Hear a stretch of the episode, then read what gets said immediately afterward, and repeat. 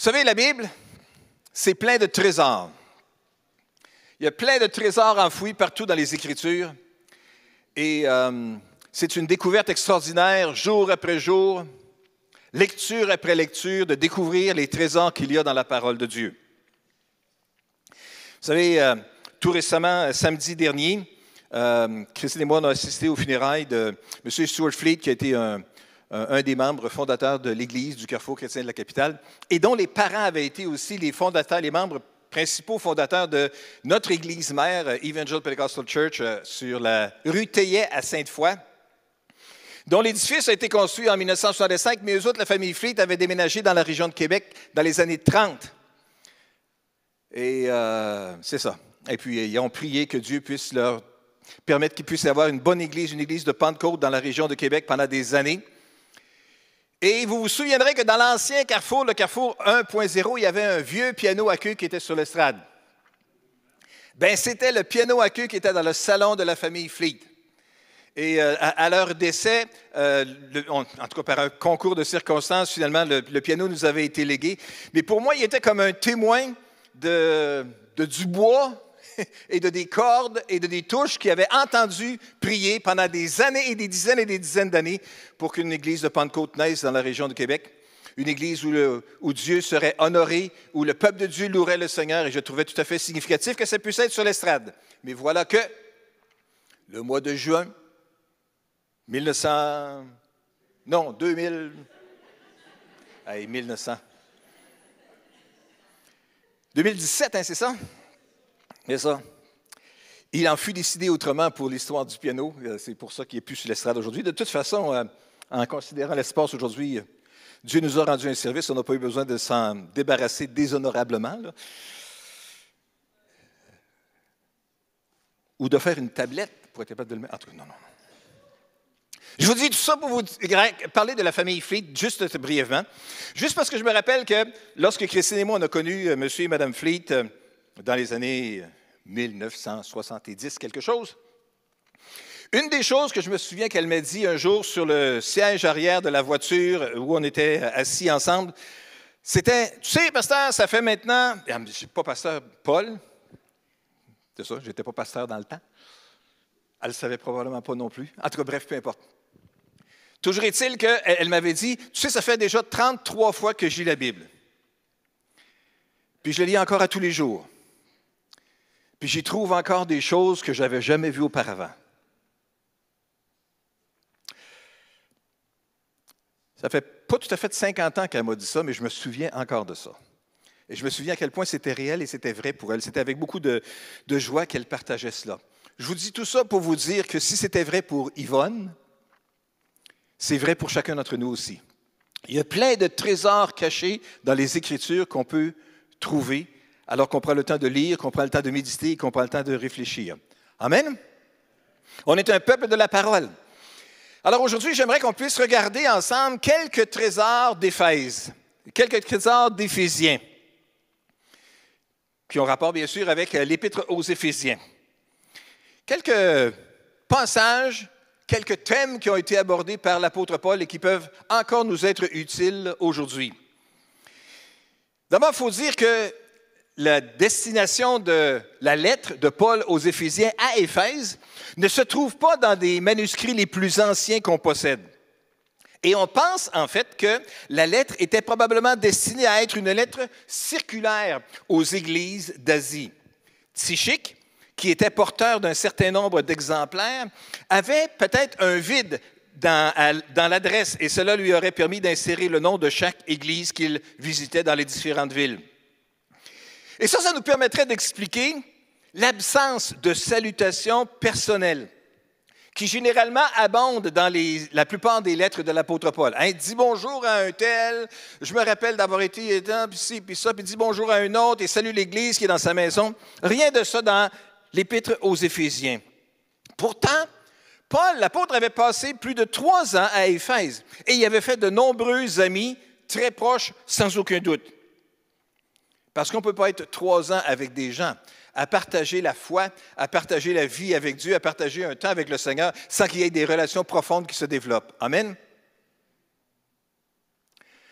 J'espère que Dieu va nous donner à chacun d'entre nous de développer des relations profondes et sincères avec plein de frères et sœurs parmi nous aussi aujourd'hui et dans les mois et dans les années à venir. Paul avait donc développé des nombreux amis très proches pendant ces trois années-là. Mais si cette lettre était circulaire pour Éphèse et les villes environnantes, ça expliquerait le ton qui est plutôt formel, neutre, il ne s'adresse pas à eux d'une manière personnalisée comme il le fait ailleurs dans d'autres épîtres. Il n'évoque pas non plus aucun souvenir commun. Bref, c'est un message général, applicable à toutes les églises. Peu importe la géographie, peu importe la culture, il y a des leçons à tirer de cette lettre-là. C'est sage d'en prendre bonne note et d'y arrêter et d'y réfléchir. Parce que savez-vous, il y a des trésors dans l'Épître aux Éphésiens. Il y a des trésors partout dans la Bible, mais il y en a là également. Et on devrait prendre le temps de réfléchir pour l'appliquer à notre contexte, à notre situation, à nous autres. Dans les recommandations, les réflexions, les pensées que l'apôtre Paul partage ici avec les gens qui vont lire la lettre dite aux Éphésiens, il y a un équilibre entre la vie spirituelle personnelle intime avec Dieu et la vie spirituelle à vivre comme Église, qui veut dire être en lien avec les autres. Et ça, ça nous dit quelque chose. Il y eut un temps où, pour plusieurs d'entre nous peut-être, avons grandi dans une église traditionnelle et qui était omniprésente au Québec pendant de nombreuses années, L'essentiel de la vie spirituelle se passait avec le groupe. Lors de l'événement le dimanche matin qui se passait entre telle heure et telle heure et qui. C'est ça, hein? C'est pas dans la messe que ça se passait. C'était ça la chose importante. Puis après ça, plusieurs d'entre nous, on s'est convertis, on a connu Jésus comme notre sauveur personnel. Puis on a découvert que ce n'est pas une religion, c'est une relation personnelle. Amen? Une relation personnelle avec Dieu. Une relation à cultiver, à maintenir, à chérir, à développer, à enrichir. Le danger avec ça, c'est qu'à un moment donné, on peut finir par s'éloigner du groupe et de juste trouver une grande richesse dans la relation personnelle. Il n'y a rien de mal à avoir une relation personnelle avec Dieu. Mais c'est important qu'on puisse être capable de la vivre en communauté, en groupe aussi, avec l'Église locale. Et ça, c'est un des premiers trésors merveilleux qu'on voit dans l'Épître aux Éphésiens. Il y a un équilibre, un bel équilibre entre l'importance de la vie spirituelle personnelle, ma marche individuelle, et l'importance d'être ensemble. Je devrais peut-être m'adresser plutôt euh, à ceux qui nous écoutent en ligne ce matin. C'est important qu'on soit ensemble. Entendre la parole de Dieu euh, à travers euh, Internet et tout ça, il n'y a rien de mal avec ça. D'être capable de louer Dieu seul dans le salon, c'est correct. En ayant soit un livre ou des paroles, des, des chants ou en entendant la musique, c'est correct. Mais il y a quelque chose de spécial lorsqu'on est ensemble. Il y a quelque chose que Dieu fait dans le cœur. Il y a quelque chose de pouvoir chanter et exprimer à plein poumon des louanges à l'Éternel. Alléluia. Et ça, c'est important donc de découvrir cet équilibre-là entre la vie spirituelle personnelle et la vie spirituelle à vivre ensemble comme Église. C'est sûr que la COVID a changé bien des choses. Au niveau de la sécurité, au niveau de la santé, au niveau de notre impossibilité de pouvoir se réunir pendant de trop nombreux longs mois. Et malheureusement, il y a certaines mauvaises habitudes qui ont pu se développer à travers ça aussi sans aucune condamnation à qui que ce soit. Je veux simplement juste dire ce matin, c'est important d'être physiquement là à l'Église. Différents thèmes donc sont abordés par l'apôtre Paul. Il parle de cet équilibre-là ici, ou euh, en tout cas, on verra différents éléments euh, euh, de cet équilibre-là entre la vie personnelle et la vie qu'on a à vivre en Église, c'est-à-dire en relation les uns avec les autres. Mais il y a différents thèmes qui sont abordés. Comme il parle bien sûr de la prière, ça, ça a le rapport avec la vie personnelle. Il parle aussi de l'identité que nous avons en Christ comme croyants. Ça parle aussi de la vie personnelle. Il parle du comportement qu'on devrait avoir avec les non-croyants. Ça, ça parle de l'Église, de la relation à vivre avec les autres. Il nous parle aussi de l'importance de l'unité dans les relations qu'on a les uns avec les autres. Et ça, c'est un des thèmes majeurs qu'on trouve dans l'Épître aux Éphésiens. La question de l'unité, de ensemble. Et dans Éphésiens chapitre 2, verset 14, pour lire un premier passage ensemble ce matin, nous lisons, Car nous lui devons notre paix, en parlant de Christ, bien sûr, de Jésus. Il a en effet instauré l'unité entre les Juifs et les non-Juifs. Et il a abattu le mur qui les séparait en livrant son corps à la mort. Il a annulé les effets de ce qui faisait d'eux des ennemis, c'est-à-dire de la loi de Moïse dans ses commandements et ses règles. Et il voulait ainsi créer une seule et nouvelle humanité à partir des Juifs et des non-Juifs qu'il a unis à lui-même en établissant la paix.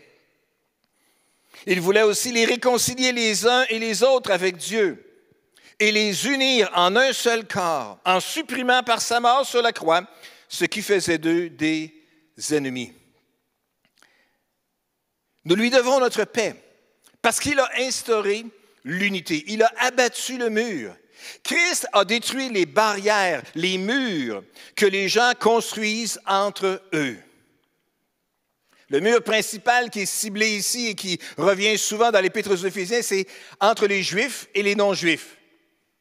Pour nous, aujourd'hui, à Québec, en 2022, c'est comme plus ou moins pertinent, ou pas pertinent pas tout, parce que la différence, on ne la fait pas principalement sur la base d'être juif ou non juif. Mais pour l'Église primitive, c'était tellement central. La question théologique importante qui circulait à travers les églises, c'est est-ce que nous avons besoin de devenir juifs pour être capable de devenir un vrai chrétien? Et la réponse était non, ce n'est pas nécessaire de devenir juif pour devenir un vrai chrétien, il faut venir à Christ. Le juif, pour devenir chrétien, doit venir à Christ. Le non, le, non-juif, pour venir devenir chrétien, doit venir à Christ. Les deux doivent venir à connaître Jésus comme leur sauveur personnel. Mais il y avait des murs, des barrières qui avaient été édifiées là. Et ça nous dit ici que la loi de Moïse, euh, les règlements, les, commandements, tout ça avait servi à, les séparer encore plus. Il y avait une profondeur de différence. Mais parce que Jésus a détruit les murs, parce que Jésus a établi la paix, instauré l'unité, à cause de cela, nous pouvons avoir une véritable unité avec des gens qui ne sont pas pareils à nous. Ça, ça nous touche ici à Québec en 2022. Parce que voyez-vous, il y a plusieurs barrières qui peuvent nous diviser entre nous et les autres chrétiens. L'âge, par exemple. Et avec tout ce que ça amène. Les activités à faire ou à ne pas faire, dépendamment de l'âge qu'on a. Il y a un certain âge où, à 10h30 le soir, on est couché. Il y a un autre âge où à 10h30 le soir, le show vient de commencer. Pas pareil du tout. Dans notre apparence, notre façon d'être, notre façon de nous tenir, notre façon de nous vêtir, toutes sortes de choses peuvent nous séparer. Des convictions politiques. Hmm. Osera-t-il se lancer là-dessus ce matin? Non, simplement juste le mentionner. le statut économique, la nation d'origine, les perspectives théologiques, calvinistes ou non, prémilliaristes ou non. Les perspectives théologiques peuvent nous diviser. Et pas juste les choses de la Bible, vaccinés ou non, anti ou pro-vax, le style musical,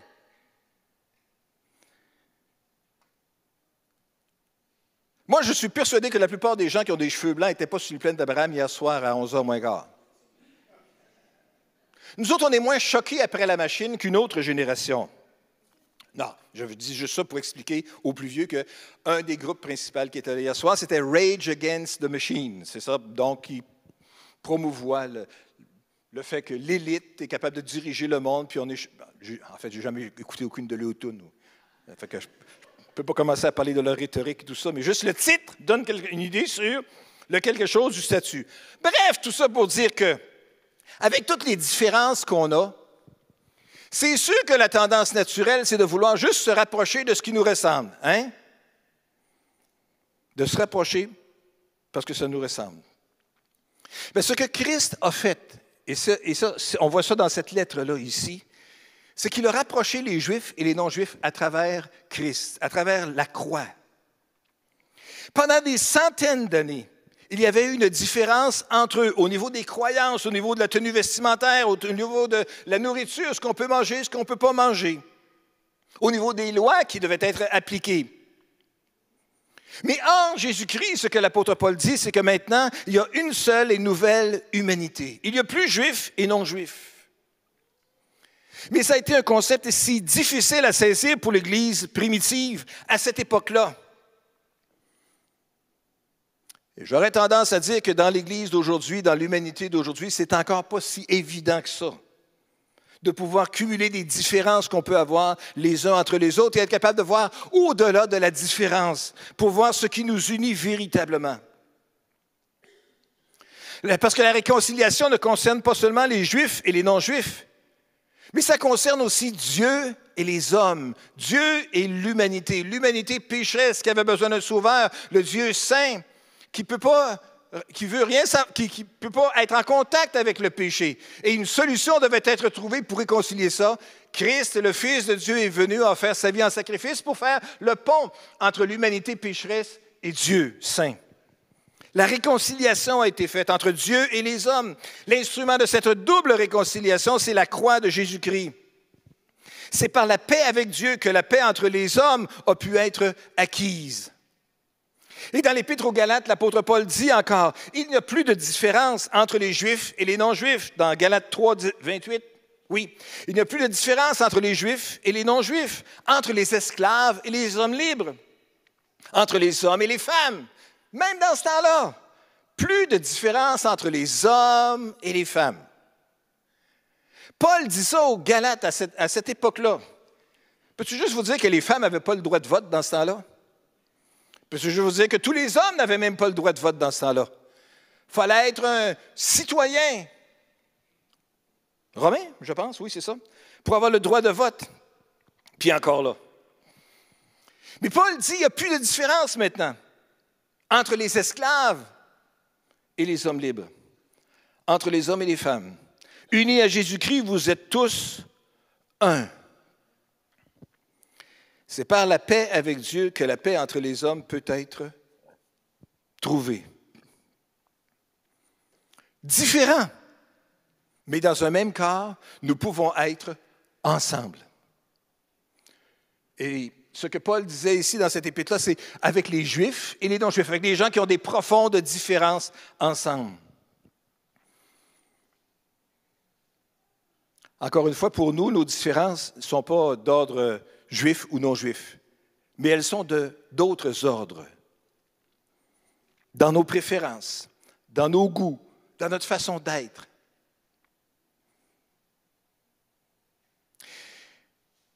On a besoin de chercher à développer des liens significatifs avec des gens qui sont différents de nous.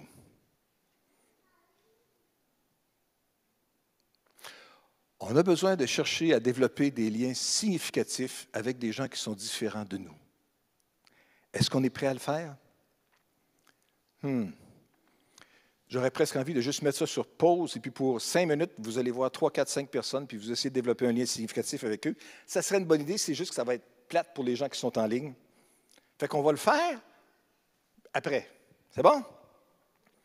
Parce que voyez-vous, ensemble, on n'a pas l'uniformité. On n'est pas tous issus de la même place, de la même école, en pensant la même chose, puis on est à la même étape de notre vie on n'occupe pas les mêmes emplois, on ne vit pas dans les mêmes quartiers, on ne vit pas dans les mêmes endroits.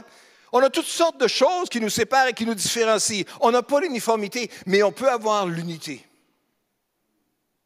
Et ce que Paul plaidait à travers ce, texte-là ici, puis qui était si crucial pour l'Église primitive et qui l'est pour nous aussi aujourd'hui à l'Église du 21e siècle, c'est être capable d'avoir une unité véritable les uns avec les autres, malgré nos différences.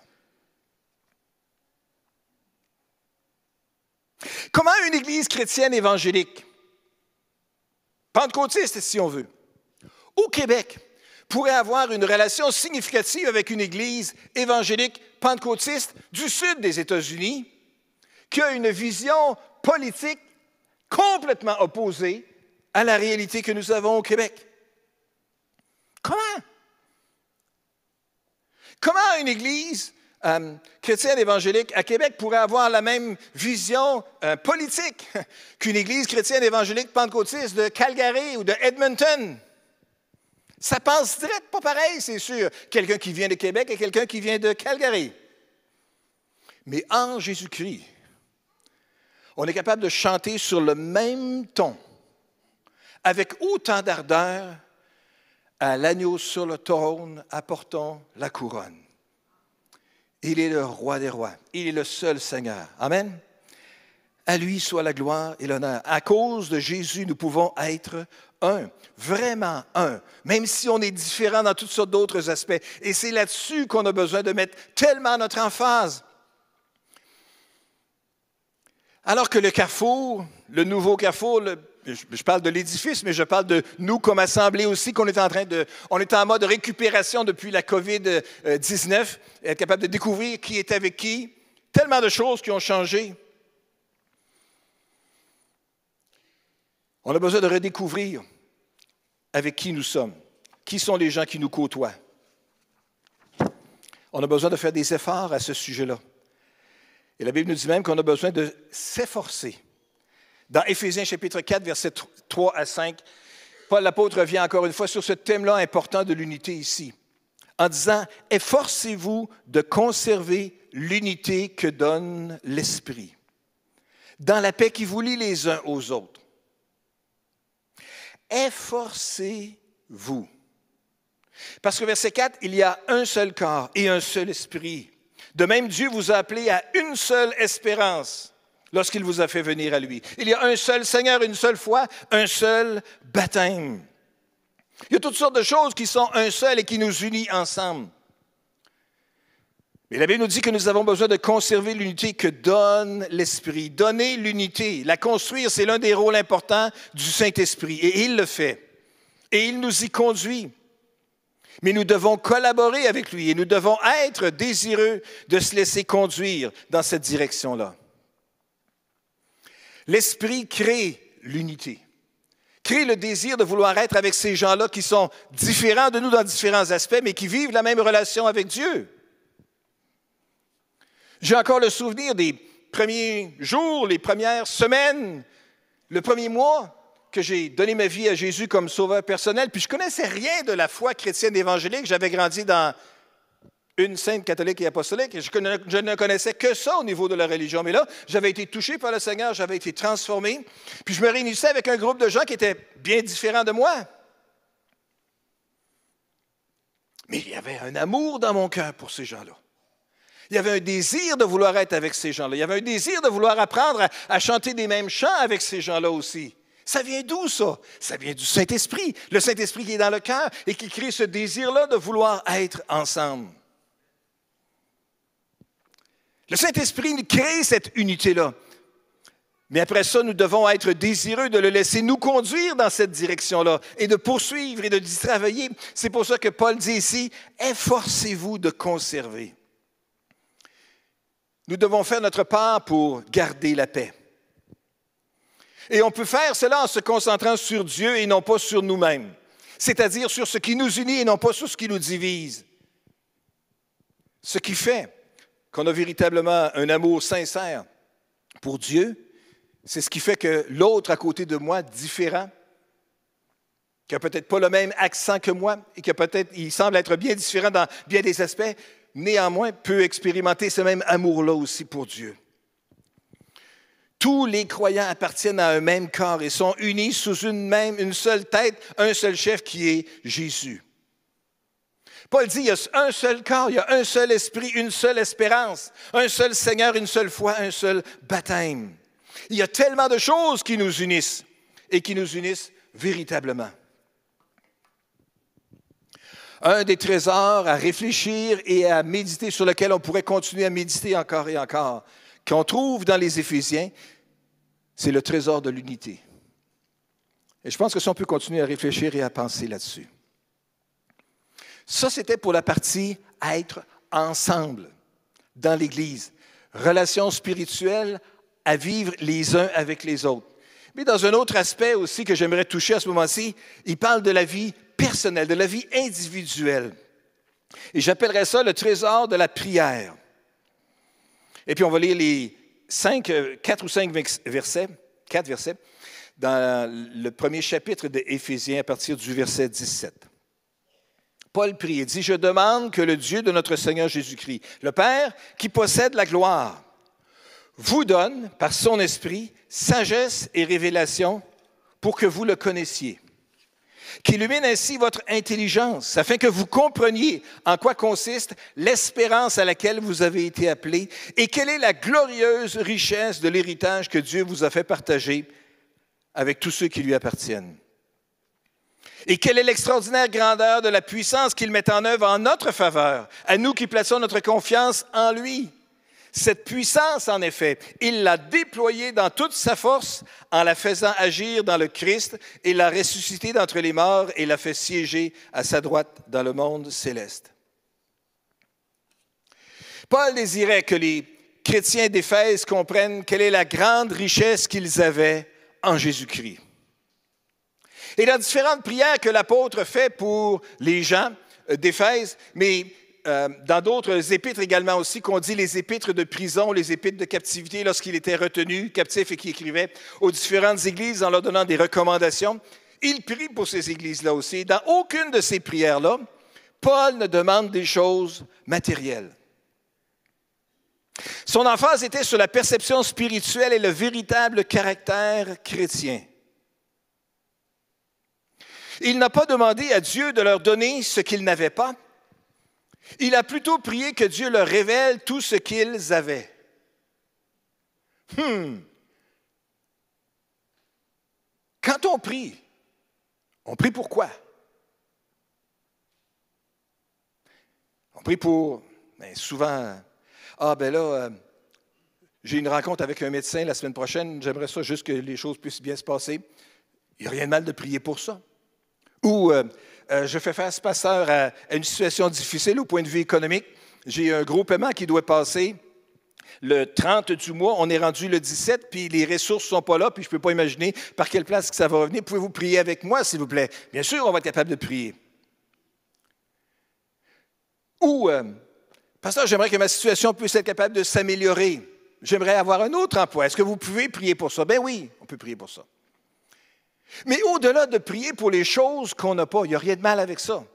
Parce que euh, c'est dans l'évangile de, Matthieu, au chapitre 6, verset 11, quand Jésus dit, voici de quelle manière vous devez prier, notre Père qui est dans les cieux, que ton nom soit sanctifié. Hein. À un moment donné, il dit, donne-nous aujourd'hui le pain dont nous avons besoin. Il n'y a rien de mal à prier pour les besoins. Il n'y a rien de mal à prier pour le pain quotidien. Il n'y a rien de mal à prier pour les choses que nous n'avons pas. Mais je pense que nous avons dans notre croissance spirituelle besoin d'apprendre à prier pour découvrir ce que l'on a au lieu de prier pour ce que l'on n'a pas. On a besoin d'apprendre à, prier que Dieu nous révèle, nous montre des choses, nous révèle des choses, nous donne un esprit de sagesse et de révélation dans sa connaissance. Arrêtez peut-être de fixer nos yeux sur les biens matériels qui nous manquent une nouvelle tondeuse, une nouvelle auto. Hein, il y a un poète qui a écrit Si j'avais un char, ça changerait ma vie. Oui, c'est ça. Hein? Si j'avais, si, si j'avais des meilleurs voisins, ça serait mieux dans ma vie. Hein? Si j'avais si, si j'avais ça, ça serait tellement mieux. Peut-être que c'est vrai que ça pourrait soulager, mais l'essentiel de la vie, ce n'est pas que les biens matériels. En fait, ce n'est pas pantoute les biens matériels. Parce qu'au début de la vie, il n'y en a pas de biens matériels. Puis à la fin de la vie, il n'y en a plus de biens matériels non plus. C'est juste entre les deux. Relativement utile, on s'entend là-dessus, mais ce n'est pas essentiel. On a besoin de prier que Dieu nous révèle des choses à son égard. Comme on a chanté ce matin, Glorieux, mes yeux ont vu la gloire du Seigneur. Quand l'auteur de ce cantique, qui je crois est Paul Baloche, en tout cas en partie, a écrit ça, mes yeux ont vu la gloire du Seigneur. Ça s'est passé comment ça? Pasteur Francis nous donnait une explication biblique de qui a eu une vision de la gloire de Dieu alors qu'il était à Babylone, c'est ça? Oui, à Babylone, oui. Alors qu'il était loin du temple et tout ça, mais il a eu une vision de la gloire de Dieu. Mais nous, quand est-ce qu'on a eu une vision de la gloire de Dieu? Dans quelles circonstances est-ce que Paul Baloche a eu une vision de la gloire de Dieu? Mes yeux ont vu la gloire du Seigneur. Est-ce que je peux juste vous proposer que c'est possiblement dans un temps de prière, dans un temps de réflexion, dans un temps de remise en question, dans un temps peut-être de jeûne, euh, dans une période peut-être intensive d'intercession pour un besoin X, Y, Z pour quelqu'un autour de lui ou pour lui-même, ou pour son ministère et tout et tout, mais qu'à un moment donné, Dieu est venu le visiter. On a besoin d'être dans la prière, pas juste à prier, à donner notre liste d'épicerie à Dieu sur voici les besoins que j'ai, Seigneur, pourrais-tu t'en occuper, s'il vous plaît? Merci. Amen. Encore une fois, pas de culpabilité, il n'y a rien de mal à présenter nos besoins à Dieu tels qu'ils sont. Mais au-delà de ça, ce que Paul, euh, comme trésor que nous avons au niveau de la prière ici, c'est nous avons ici euh, l'idée de prier pour voir au-delà de ce que nos yeux physiques sont capables de voir. Donne-nous la sagesse et l'intelligence d'être capable de te connaître, Seigneur. L'incapacité de voir ou de comprendre les choses spirituelles, ce n'est pas un défaut d'intelligence, mais un défaut du cœur. Les yeux du cœur doivent s'ouvrir par la puissance de l'Esprit de Dieu.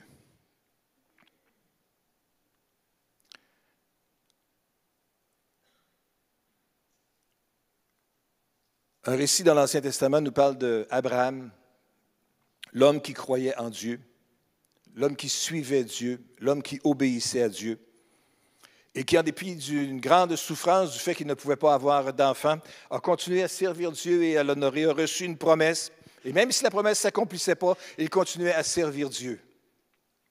Ça, c'est Abraham. Je n'en connais une gang de monde, moi, qui ont pu avoir peut-être des promesses de Dieu et que parce que ça ne s'est pas matérialisé, ont abandonné en cours de route. Ah, ça ne marche pas. Hmm. Ce n'est pas parce que la chose ne s'est pas réalisée encore que ça veut dire qu'elle ne se réalisera jamais. Dieu est capable, ce que Dieu promet, il est capable de l'accomplir. Toujours est-il que Dieu promet à Abraham qu'il aurait un fils, et il a un fils. Puis un bon jour, Dieu dit à Abraham, faut que tu ailles m'offrir ton fils en sacrifice. Alors Abraham part avec son fils, avec du feu, et monte sur une montagne, vous connaissez l'histoire. Et dans ce récit-là, il arrive au moment où il vient le moment d'offrir Isaac en sacrifice, et puis au moment où il lève le, bras avec le couteau et prêt à offrir véritablement Isaac en sacrifice, un ange intervient et dit, non, non, non, fais pas ça, Abraham, je le sais maintenant que tu vas obéir à Dieu en toutes choses. Et là, qu'est-ce qui s'est passé à ce moment-là? Dans Genèse chapitre 22, verset 13, alors que le couteau est baissé, que le bras vient de descendre, que Isaac est encore attaché, il est sur l'autel, et que probablement il continue à trembler encore un peu de ses membres, avec raison, en comprenant ce qui était sur le point de se passer. La Bible nous dit dans Genèse chapitre 22, verset 13, que alors Abraham aperçut un bélier qui s'était pris les cornes dans un buisson. Il s'en saisit et l'offrit en holocauste à la place de son fils. Alors que Abraham était occupé à servir Dieu, à obéir à la voix de Dieu, à faire ce que Dieu lui demandait, le bélier était déjà attrapé. Dieu a permis qu'il y avait un buisson qui a poussé, qui deviendrait un piège pour les cornes exagérément grandes peut-être de ce bélier-là, qui devait juste avoir le bon âge au bon moment et qui soit sur la bonne montagne au bon moment de la journée pour s'attraper les cornes dans le buisson. Et qu'il soit suffisamment proche de l'endroit pour qu'Abraham puisse le voir de ses yeux. Il était déjà là. Je dis tout ça pour dire que il y a plein de choses qui sont autour de nous qu'on ne voit pas. Alors qu'Abraham est sur le point d'offrir son fils en sacrifice, il ne voit pas le bélier qui est dans le buisson. Il ne voit pas que Dieu a pourvu un bélier pour être capable qu'il l'offre en sacrifice au lieu de son fils. Il ne voit pas ça. En fait, il ne le sait pas encore. Et puis, dans son élan de vouloir obéir encore. Mais la provision est déjà là.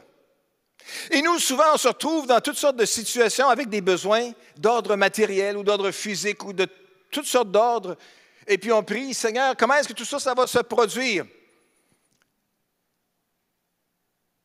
On a besoin peut-être de prier, Seigneur, ouvre mes yeux pour que je vois la solution que tu as préparée pour moi. Où est le bélier dans le buisson qui est attrapé par les cornes autour de moi? Qu'est-ce que c'est la provision que tu m'as donnée pour être capable de combler le besoin que j'ai, besoin légitime dont tu connais l'existence, Seigneur? Mais peux-tu juste ouvrir mes yeux pour que je puisse voir, comme Abraham a aperçu le bélier, que je sois capable de voir aussi quel est véritablement le besoin? Quelle est vraiment la provision que tu as donnée pour que mon besoin soit comblé? Il y a plein de provisions que Dieu. L'Éternel est mon berger, je ne manquerai de rien. C'est vrai. C'est encore vrai. C'était vrai dans ce temps-là, puis c'est encore vrai aujourd'hui. Sauf que des fois, il y a des bouts où est-ce que ça a l'air qu'il nous manque quelque chose. Mais Dieu a pourvu ce dont on a besoin. Il faut juste que nos yeux soient ouverts. Tout ça pour vous dire, mes amis, que dans la prière, on a besoin de prier, Seigneur, ouvre mes yeux. Ouvre nos yeux. Ouvre nos yeux ensemble comme Église pour qu'on puisse être capable de voir les solutions que tu as préparées pour nous ou les, provisions que tu as préparées pour nous. Ouvre nos yeux pour qu'on puisse être capable de voir et saisir.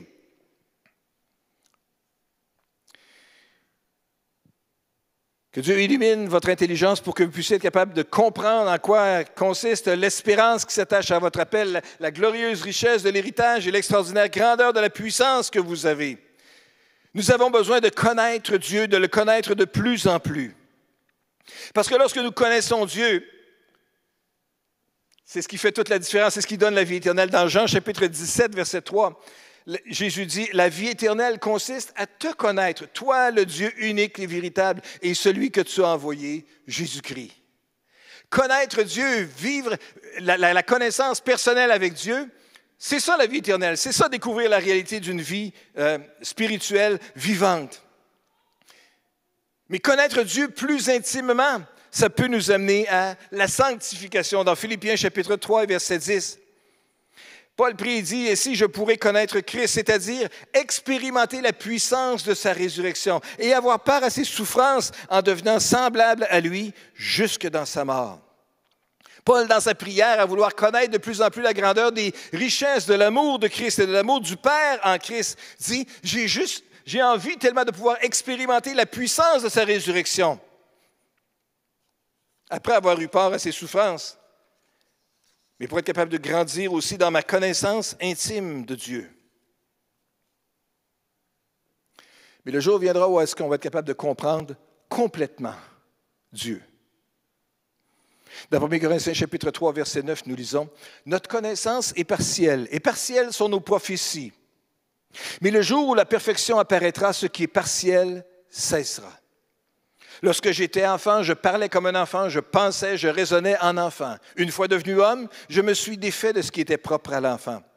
Aujourd'hui, certes, nous ne voyons que d'une manière indirecte, comme dans un miroir, mais alors nous verrons directement. Dans le temps présent, je connais d'une manière partielle, mais alors je connaîtrai comme Dieu me connaît. La connaissance complète, c'est quand on va être dans la gloire. Alors on a besoin de prier donc pour connaître Dieu, pour le connaître de plus en plus, avoir la sagesse et l'intelligence, prier pour être capable de saisir la grandeur de l'espérance qui doit nous continuer à nous motiver tout au long de notre marche avec le Seigneur.